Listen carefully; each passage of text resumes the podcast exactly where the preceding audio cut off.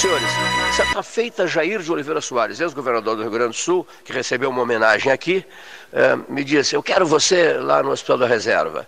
Me atrapalhei todo naquele dia, não foi possível. Bom, depois visitamos o Hospital da Reserva, ficamos em estado de graça e conhecemos Paulo Hermann, que é um vulto histórico do Rio Grande de São Lourenço, com um louvável espírito comunitário. Isso nós percebemos na nossa, primeira conversa. Chegando a Pelotas, depois da visita, Paulo Gastão Neto e eu, contei em detalhes uh, o que aconteceu aqui para um, um amigo querido chamado Siloter Iribarren. E aí fiquei sabendo que os dois foram colegas, são grandes amigos, etc. E, tal, e inventamos um 13 horas, um São Lourenço 13 horas, ou vamos chamar de São, eh, João, da São João da Reserva 13 horas. Inventamos o São João da Reserva 13 horas e o Herman, com a maior atenção do mundo, diz: Eu voltarei para esse programa. Né? Estava em Brasília, agora visita o Brasil inteiro, está sempre voando para baixo para cima, e ele voltou. Estamos em São João da Reserva, no Hospital da Reserva, o primeiro hospital rural do país. Paulo Herman, Silotério e Barren. Sejam muito bem-vindos. Olha, muito obrigado. É uma honra ter uh, Cleiton uh, aqui hoje, o Paulo Gastal, o meu querido uh, Siloter, que é colega de, de, contemporâneo de universidade, e um torce muito pelo sucesso do outro. E, vocês verem aqui, uh, olharem de perto, né, vivenciarem um pouco essa obra maravilhosa. Então, um hospital que está para completar 100 anos, né? ele foi fundado em 1929, numa atitude pioneira de pessoas da comunidade.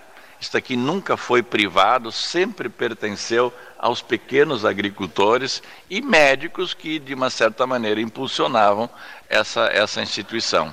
Então, é um hospital, ainda hoje, eu diria que nós temos meia dúzia de hospitais rurais que ainda é, permanece em atividade. E esse aqui, com certeza, se transformou, talvez, na referência. Né?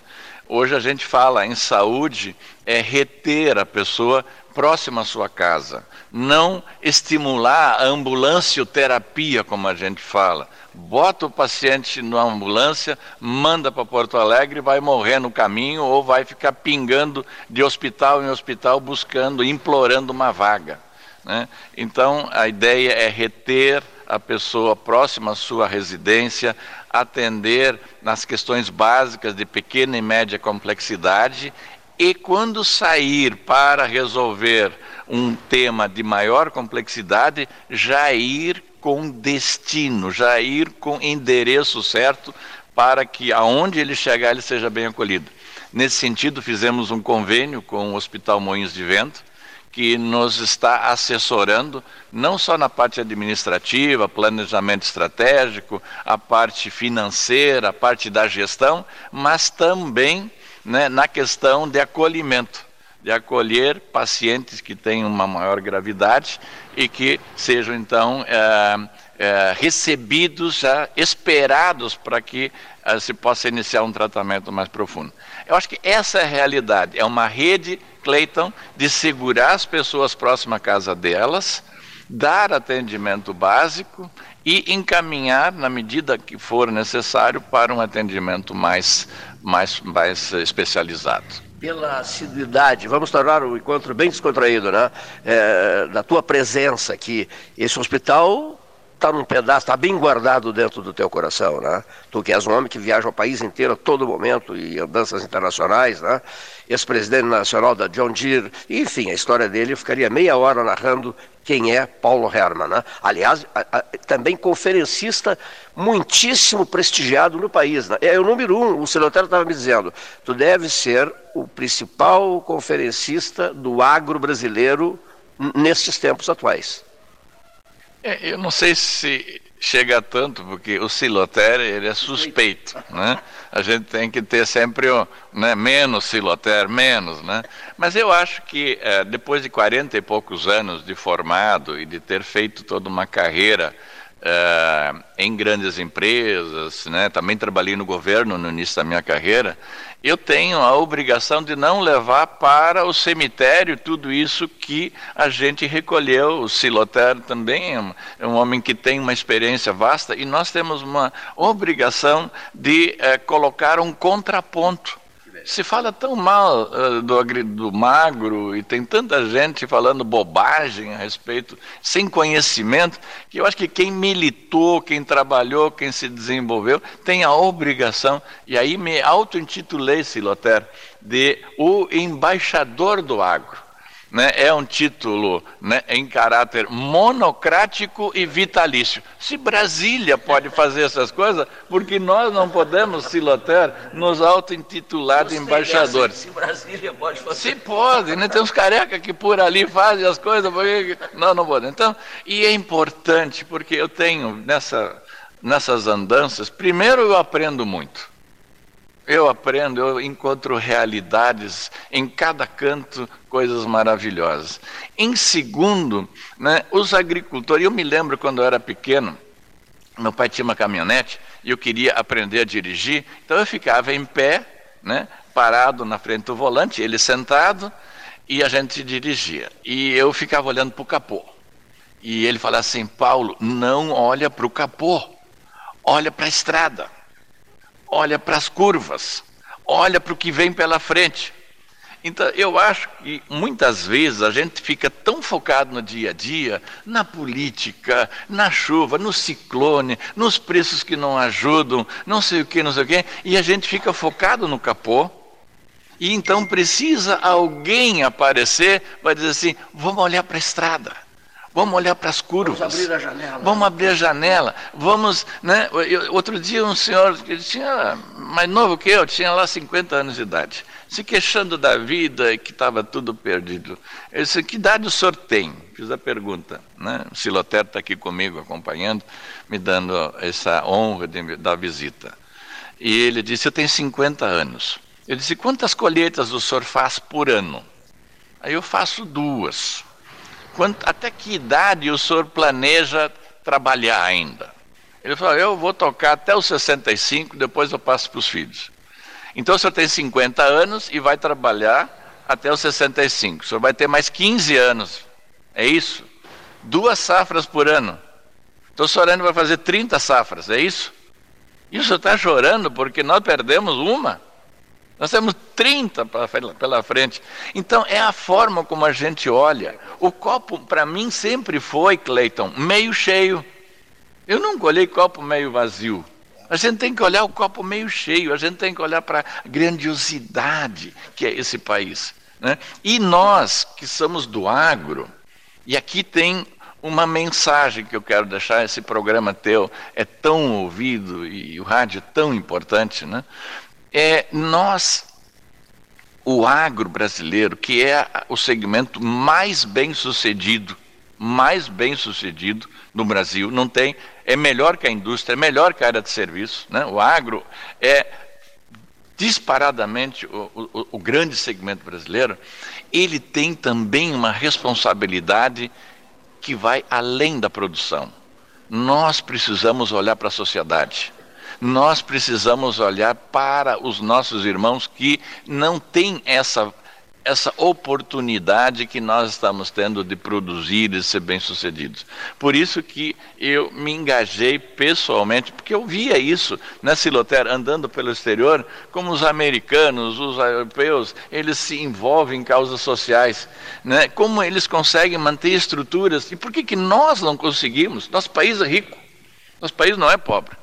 E aí, esse engajamento aqui também tem como objetivo a gente dar uma, um exemplo de que é possível uh, e que temos uma responsabilidade de reduzir uh, uh, as assimetrias sociais do nosso país. Um país rico como o nosso não merece ter tantos excluídos. Então nós precisamos olhar as escolas, nós precisamos olhar os hospitais, nós precisamos olhar os asilos, as creches. Nós, o agro tem gente, tem dinheiro para fazer mais é, pelo social. Então, isso aqui é, nessa direção, Paulo, uma iniciativa da gente, da, que o americano chama isso de giving back. Depois que você tem uma carreira bem construída, como a do Silotério, a minha, Exatamente. Você chega num momento que você tem que devolver para a sociedade o que ela te deu nas escolas, em tudo que você usufruiu das, da, da, da sociedade, né? você tem que devolver. Né? E, e, é isso que nós estamos fazendo aqui. Nós estamos tentando devolver né, para os colonos, para os amigos de infância, para todos que vierem para cá. Aqui no hospital. É no hospital, uma, um bom hospital, etc. Agora, a, a, gente detectou, eu pelo menos percebi naquela conversa inicial ali, eh, aqui na sala, que o senhor já percebeu que há um retorno do jovem pro, pro, voltado para o agro. Ele estaria, a gente trabalhou muito o êxodo rural. Né? Em determinado momento debateu-se muito isso no rádio, nas televisões, nos jornais. E agora está um fenômeno inverso. As pessoas estão, os jovens estão querendo ficar na, na, propriedade dos pais. Isso também envolve muito silotério, o trabalho de gestão, de sucessão, né? deixar para os filhos já trabalhado a questão da sucessão. Esse fenômeno ele vai começar, está acontecendo e ele vai gerar um resultado ainda melhor, percebe-se eh, a, a, a, médio e longo prazo. Né? Paulo, só aproveitando uma frase dele que eu achei sensacional, Silotério e eu achamos, que é assim, eh, em Brasília, nas proximidades de Brasília, uma reunião com muita gente, né? e o Paulo diz, quem é dos presentes que tem menos de 35 anos? e aí quase todo mundo, levante a mão, quase todo, tem, tem, a foto, essa foto, eu quero postar essa foto, quase todo mundo levantou a mão, é, isso é interessante, você, Paulo, está levantando um tema, né? O êxodo rural ou a movimentação da população do interior para as cidades é um fenômeno mundial. Isso não é um fenômeno brasileiro. Né? E nós tínhamos, há décadas atrás, 70% das pessoas morando no interior, 30% nas cidades, nos núcleos urbanos. Isto já está meio a meio e a tendência no mundo, né? E isso vai continuar. E as pessoas saem do campo não porque elas não gostem do campo, é porque não tem energia elétrica, não tem hospital, não tem escola, não tem emprego. Então as pessoas vão atrás do progresso, né? Não, uh, internet. E, internet, exatamente. Por isso que se vai. Então esse não é um movimento isolado brasileiro. Tanto que eu tive a oportunidade no Silotero uma vez fazer uma palestra para desembargadores e eles vieram com essa questão de que a máquina agrícola, que sempre foi o meu campo de trabalho, era a grande eh, eh, responsável pelo êxodo rural. Eu digo, não, gente, é o contrário. A máquina vem suprir a mão de obra que não existe mais. Porque podem olhar as estatísticas, no mundo inteiro há uma redução gradativa, década após década, das pessoas que moram no campo. Nós temos no Brasil, para você ter uma ideia, a gravidade da situação, o Brasil tem 86% da sua população, já segundo o último censo, morando em núcleos urbanos. 86%. E estados como São Paulo já passa de 90%. Então, cada vez menos braços, cada vez menos pessoas tendo que alimentar mais. Por isso que a mecanização é tão importante. Ela multiplica a força daqueles braços remanescentes no campo. Mas na pandemia, e agora entrando na segunda parte da tua questão, na pandemia aconteceu um fenômeno interessante. Com o lockdown das cidades, fechou universidades, fechou as escolas, fecharam shopping centers, fechou tudo. O que, que fizeram os estudantes que estavam estudando nesses locais? Eles vieram, voltaram para casa. E aí gerou-se um fenômeno que eu chamo de êxodo rural reverso a meninada que estava nos centros urbanos volta para casa. E ao voltar para casa, eles identificam uma atividade que já não, eles não tinham ideia, cheia de tecnologia. O agro brasileiro é tecnologia de ponta, porque a globalização nos deu sementes de última geração, nos deu moléculas de última geração, máquinas com inteligência artificial, tudo no campo. E aí a meninada, ela se encontra e com ela, Clayton, eles trazem 1.500 startups que estavam nas garagens das cidades e tentando inventar alguma coisa. Então, Esta força regenerativa, rejuvenescedora que está acontecendo nesse momento vai ser um ponto de inflexão no agro brasileiro. Esse sangue quente, essa meninada curiosa. Por isso que a pergunta que eu fiz naquele evento no interior da, do, do Distrito Federal, assim, quem aqui, eram mais de 500 pessoas, Cleiton, quem aqui tem menos de 35 anos de idade, levanta a mão. Entre 60% e 70% daquelas pessoas que estavam lá levantaram a mão. Nós estamos renovando o agro, o agro que se digitalizou na pandemia e o agro que se rejuvenesceu na pandemia. Bom, nesse trecho da nossa conversa, eu vou pedir ao nosso querido Silotério Eribarri que, que, que, diga aos ouvintes do 13 Horas. É, a pergunta é minha. Ele já era assim quando novinho, Silotério? Vocês foram colegas? Bom, primeiro é um prazer muito grande estar em São Lourenço e estar nesse, sentado nesse sofá com uma pessoa que eu admiro imensamente, que é o Paulo. É, fomos contemporâneos de universidade, acho que até de casa de estudante. Sim. E, e para mim o Paulo é, um, eu já dizia para o Cleiton e para o Paulo Gastal Nagash, que o Paulo Herman, para mim, tudo que ele posta e tudo que ele fala, eu leio. Porque é uma escola, é uma escola para a gente. Porque, primeiro pelo conhecimento, pela facilidade de, de expressão, por enxergar o futuro e hoje, ainda para essa parte humanitária do, do Paulo, que eu também hoje me associo a ti, Paulo, eu faço parte da mesa diretora da Santa Casa de Pelotas. Então, é uma admiração enorme, uma, admiração. Tu tem pessoas que tu admira por, por aquela continuidade, por tudo aquilo que faz. E isso eu tenho do, do Paulo Herman. E não é por estar junto com ele. Nós temos um, muita vantagem até que o Paulo vai lá nas safras de cifras e para aqueles nossos 180 colaboradores jovens. Vale isso aí, porque uma coisa que tu fala, Paulo, sempre que eu admiro é não, não sempre tem soluções para as coisas, não pensar em crise. Essa do copo que tu fala, do capô do carro. Na maior crise que tem, o Paulo está sempre entusiasmado. E isso é uma admiração, porque isso é muito importante passar para as pessoas. E ele, embora já com toda a vida profissional que ele teve, aonde que ele passou, ele não parou. E eu digo que a gente não pode parar. Se a gente parar que... na nossa idade, nós vamos pensar em duas coisas, em morte e em doença. Então nós temos que seguir trabalhando. Tu não achas que está na hora do Paulo Herman falar para os pelotenses, ao vivo? Vai, fa vai faltar lugar. faltar lugar. Quem sabe, vamos amadurecer essa ideia. Não só porque eh, a gente tem ouvido tanto, comentamos na viagem, inclusive, o Silotério Gastal e eu, é, há uma onda de pessimismo em determinados pontos da na cidade, nossa na nossa região, etc, etc, etc. E depois que eu assisti uma fala dele na, na, na... Mas não deveria, porque é uma região do agro, né? É. Não, não, eu sei, mas em, em, em, em outras áreas também, né, é, que as pessoas estão um pouco pessimistas em relação ao futuro. E eu, vendo uma gravação que tu me mostraste dele, uma fala dele no, no, no, no WhatsApp, né, é, era de Instagram, eu fiquei encantado ouvindo, não nos conhecíamos nem nada, fiquei encantado ouvindo a tua manifestação, de, mas meu Deus, eis a pessoa certa para dar um recado contundente ao sul do Rio Grande. Né? E agora o Silotero fala, quem sabe nas safras e cifras um dia seja possível, a gente se encarrega de um churrasco bom para ele, né? ele, acho que ele gosta. Né?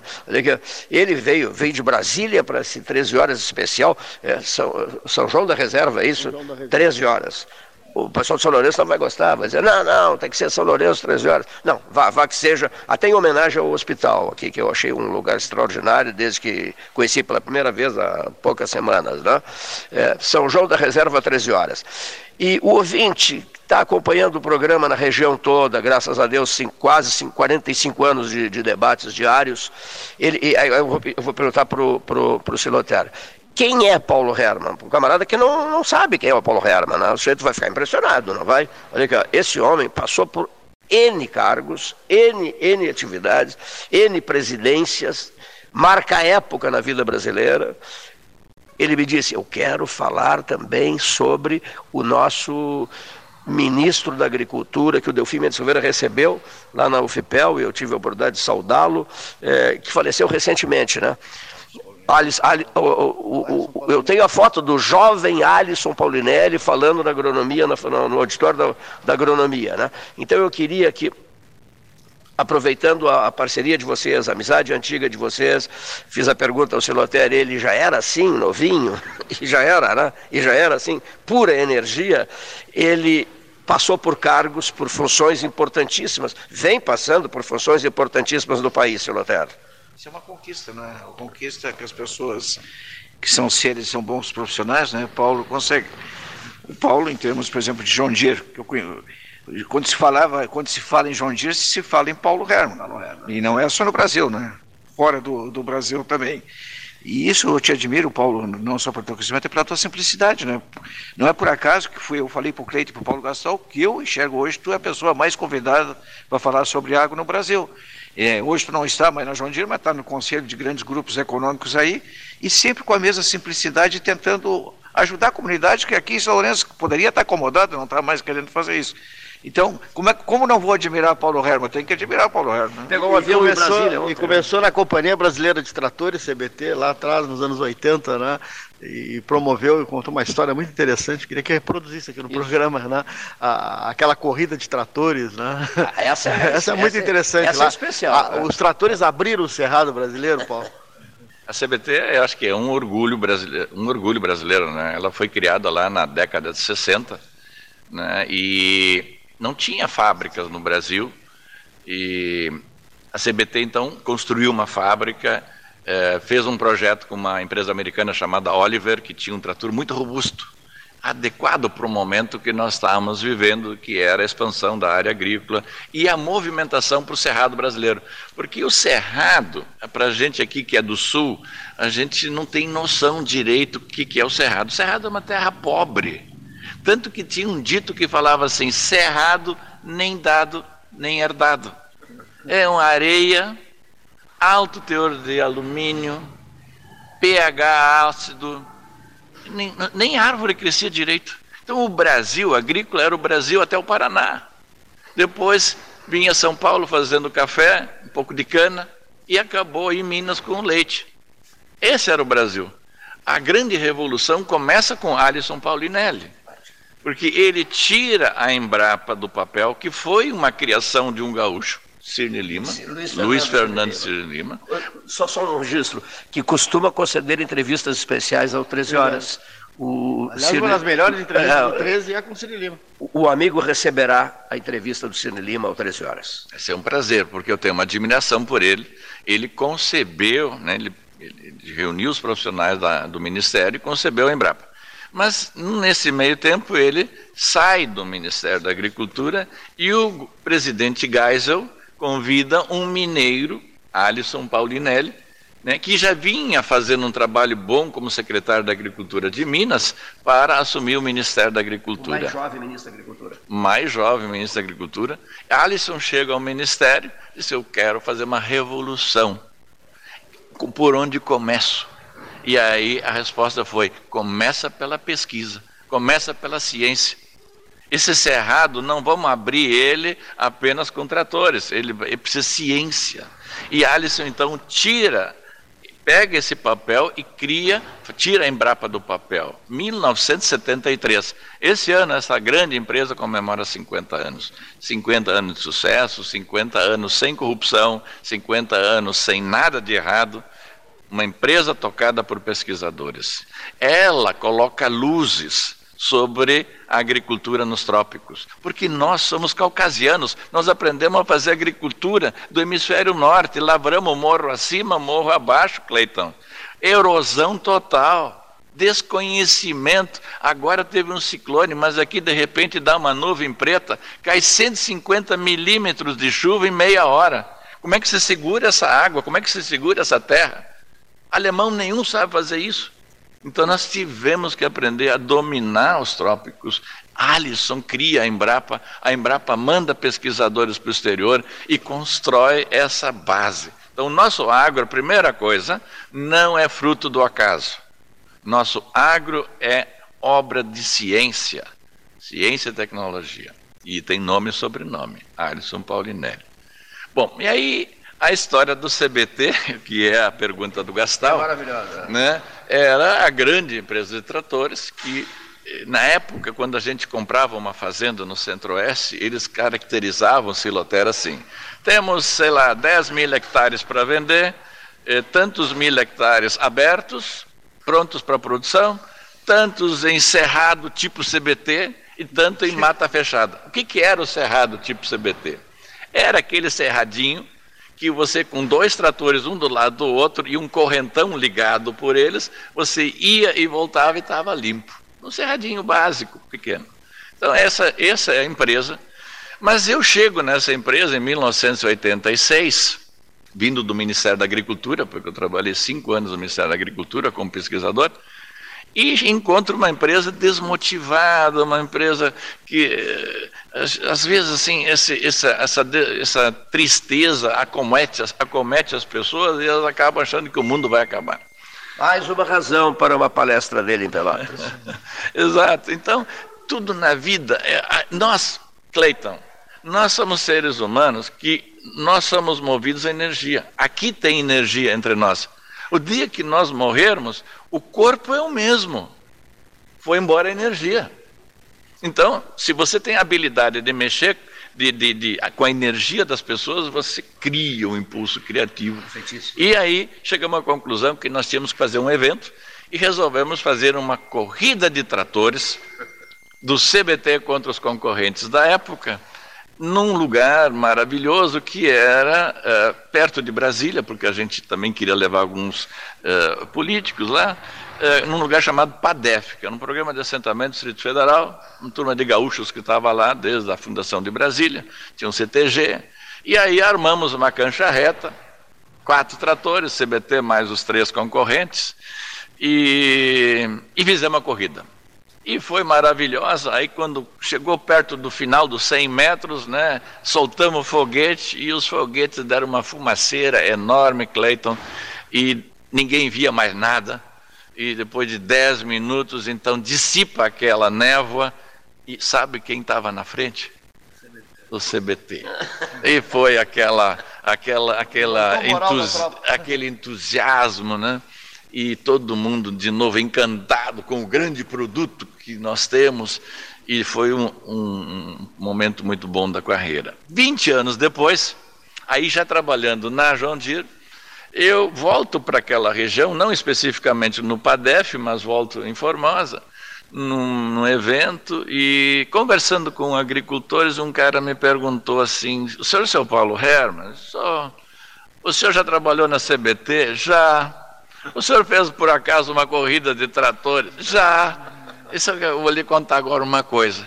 Aquele que emprestou um dos tratores que perdeu ficou tão desgostoso da, do que aconteceu que ele abandonou a atividade. Né? Então aí também eu aprendi, Celoter, uma lição de que às vezes aquilo que é bom para você pode magoar outras pessoas. Então eu não deveria ter, eu deveria ter comprado o trator e não pedido emprestado para o vizinho o trator dele, porque aí eu fiz uma desfeita, um, eu, né, então Depreciou. depreciei. Eu... Para quem ligou o rádio há pouco e tal, eu queria saber uh, rapidamente, eh, no início o Paulo chegou a dizer assim, vamos fazer um bate-bola ou, ou, posso, posso uh, apresentar respostas mais, mais demoradas? Agora então um trechinho de bate-bola começa as atividades em Pelotas uh, como estudante de agronomia. Isso. Eu, eu, eu, começando um pouco antes, eu sou natural de São Lourenço, nasci no interior do município, em São João da Reserva. Sou filho de um agricultor, meu pai tinha 5 hectares de terra, três filhos, o mais velho. Aí, é, obviamente, naquela época, eu percebi que ali não tinha possibilidade de prosperar, então vou para Pelotas, com 12 anos de idade, Vou para o Colégio Agrícola Visconde da Graça, né? KVG, famoso KVG, que está comemorando este ano 100 anos, em outubro, vai ter um grande evento lá de 100 anos. E de lá eu faço engenharia agrícola. Então, por que, que eu fiz engenharia agrícola? Acho que é importante. Não porque eu tivesse vocação para ser engenheiro agrícola, é que eu sou um sobrevivente. Eu, não, eu olhava para trás, via uma enxada atrás de mim. Então eu tinha que ir para frente. Aí eu olhei, quantos candidatos por vaga tinha agronomia? Doze. Quantos candidatos veterinário? Oito. Quantos engenharia agrícola? Dois. É para lá que eu vou. Entendeu? Simplificar. A gente tem que simplificar a vida. E aí eu fiz cinco anos de, uh, de engenharia agrícola e, e, me fui pelo mundo afora. Era um curso Mas, pioneiro, né? Era, no Brasil, é né? o primeiro curso no Brasil. Mas, uh, Cleiton, tem uma coisa interessante. No meio do caminho, eu, uh, meu pai falou assim, olha, são mais dois irmãos, teus irmãos não vão estudar, então uh, você também não posso te ajudar, tu vai ter que te virar. Dei o básico para ti, né? Tu é técnico agrícola, agora se tu quiser a universidade, te vira. Pô, como é que eu vou fazer? Não queria voltar, resolvi jogar futebol. Né? Pelada de vários aí, tinha um time aqui na, no interior de São Lourenço e tal, e um dia me machuco. E aí ganhava 50 reais, o equivalente por jogo, né? E, aí eu vou dar aula. Né? E resolvo dar aula uh, num colégio em Arroio Grande, matemática. Três vezes por semana, Siloter saindo às seis da tarde, pegando o, o, fre, o, Exatamente, desce em Arroio Grande, depois pega o Frederic de volta à meia-noite para Porto Alegre. Bom, essa é a história. E dou aula nesse período em que eu estava estudando, é, num curso pré-vestibular. E aí tem uma história interessante, eu acho que, se vocês me permitem, claro, que, é, porque o Siloter fala assim, o Paulo fala com a simplicidade é, que, que dá para entender, e, e isto tem que ser exercitado, né? É, no colégio, no CPV, eu era professor de matemática, que eles me deram um horário de entrar às 10 da noite até às 11 e meia. Então, Imagina 10 da noite pegar um aluno cansado do dia, mais as duas aulas que já antecederam a sua, e não deixar o cara dormir, e ainda preparar ele para o vestibular. Esse é um grande desafio. Né? E, então, como é que eu vou fazer isso aí? Então, eu comecei. Primeira constatação: não dá para ver todo o conteúdo. É impossível que em seis meses você consiga preparar um aluno com conteúdo de três anos. Então você tem que ser seletivo. Então eu comecei a estudar a, as provas que as universidades da Zona Sul aplicavam e percebi, Celoter, que havia uma certa lógica entre as perguntas realizadas. Que normalmente a universidade contrata uma empresa para fazer as perguntas. E as perguntas, vamos pegar um exemplo, trigonometria, elas eram mais ou menos sempre, não era a mesma pergunta, mas era o mesmo tema. Então, eu come, ali já comecei a selecionar as perguntas que iam, caíam, né, eu começava a dar foco nelas. E aí, dentro do tema, Cleiton, você está sorrindo aí para mim, eu, vou chegar. Você tem três tipos, três níveis de complexidade. Né? Tem a barbadinha, tem a média e tem o pega-ratão, que eu falo. Então não entra no pega-ratão, porque o grande tema para um aluno ir para um vestibular, para uma prova, é a autoconfiança. Né? Ele tem que chegar lá com a sensação de que ele sabe tudo, mesmo que você dê só metade do conteúdo para ele.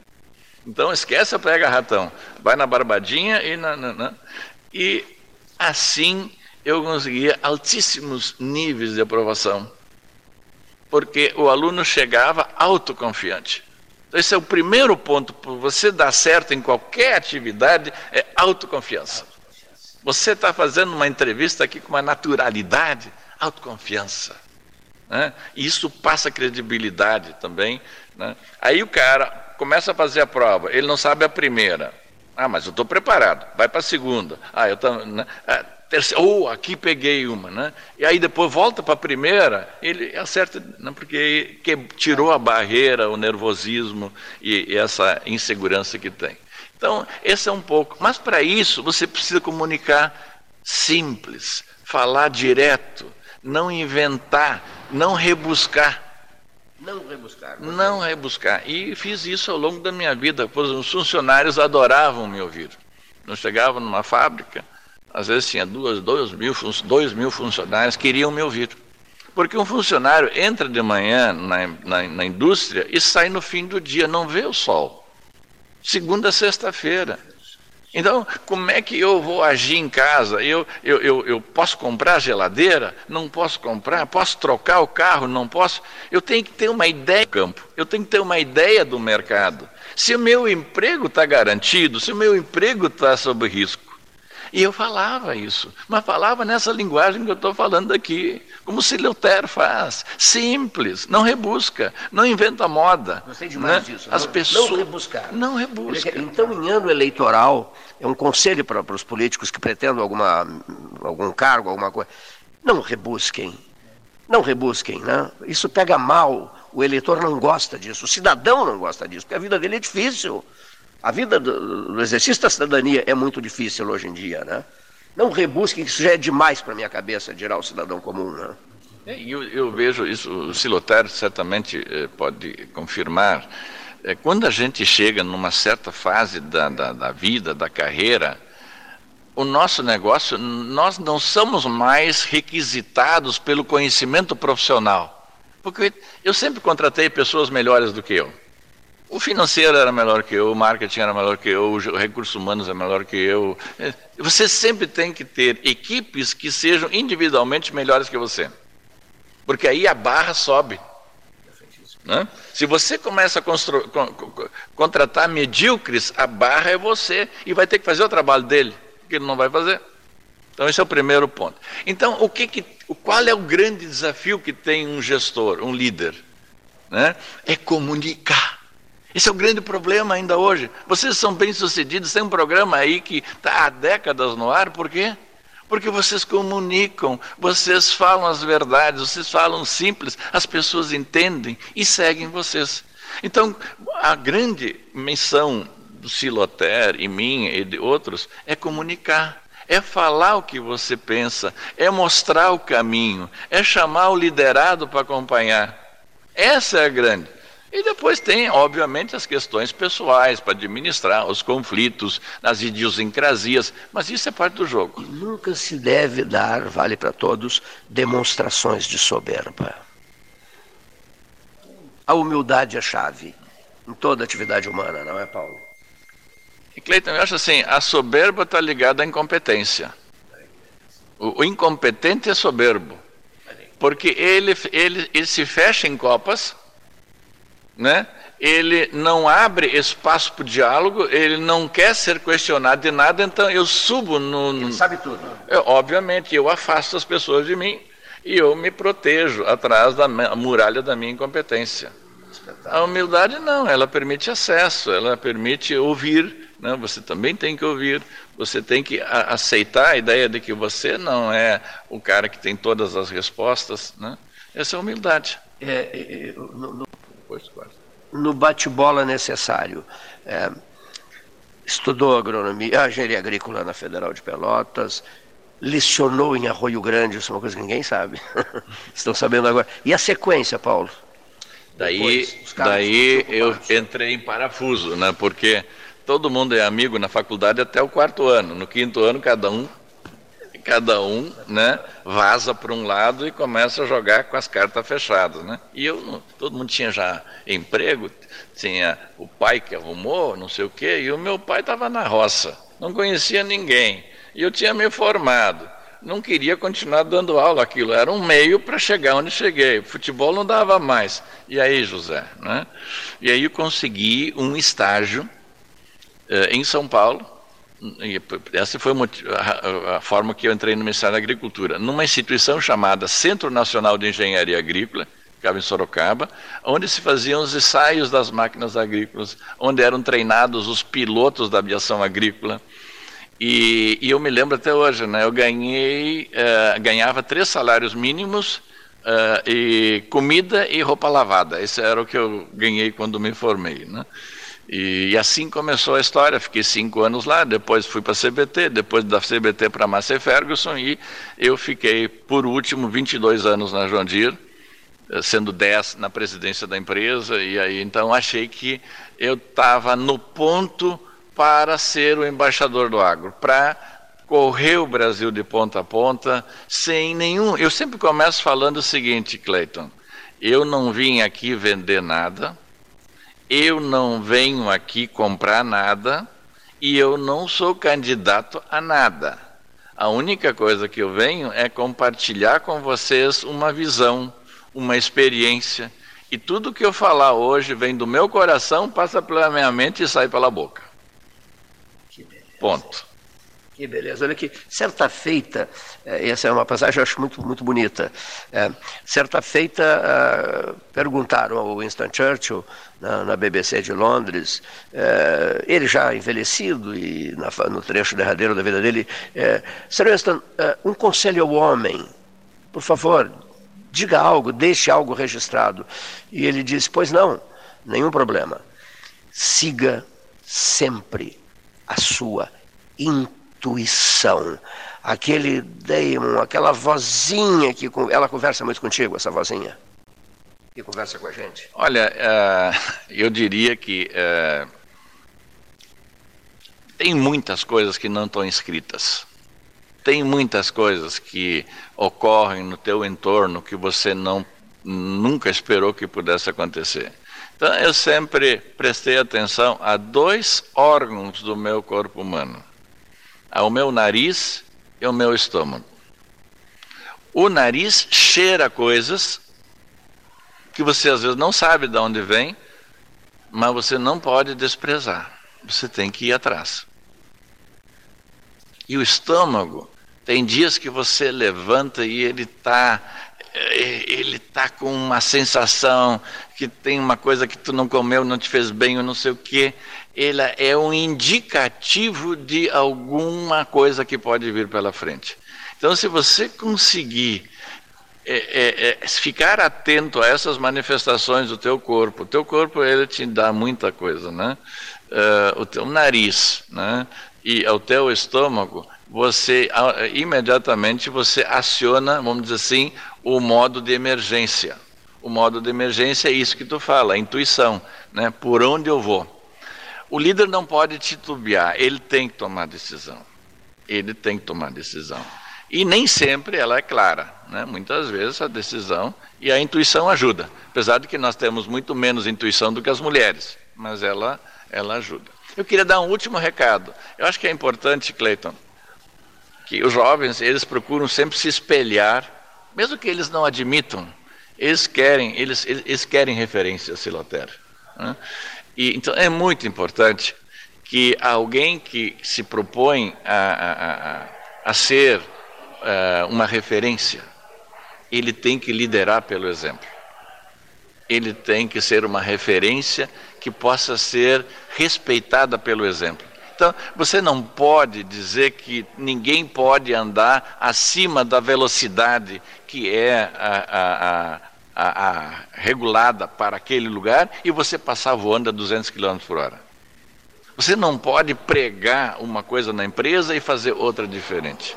Então, liderar pelo exemplo, é, comunicar com clareza, abrir as portas, ser humilde, admitir que você não tem todas as respostas, ouvir as pessoas, é o grande segredo do sucesso. O resto é suor. Entrevista com o empresário Paulo Herman, né, como ele disse, o embaixador do agronegócio. Entrevista que fizemos em São João da Reserva, em São Lourenço do Sul.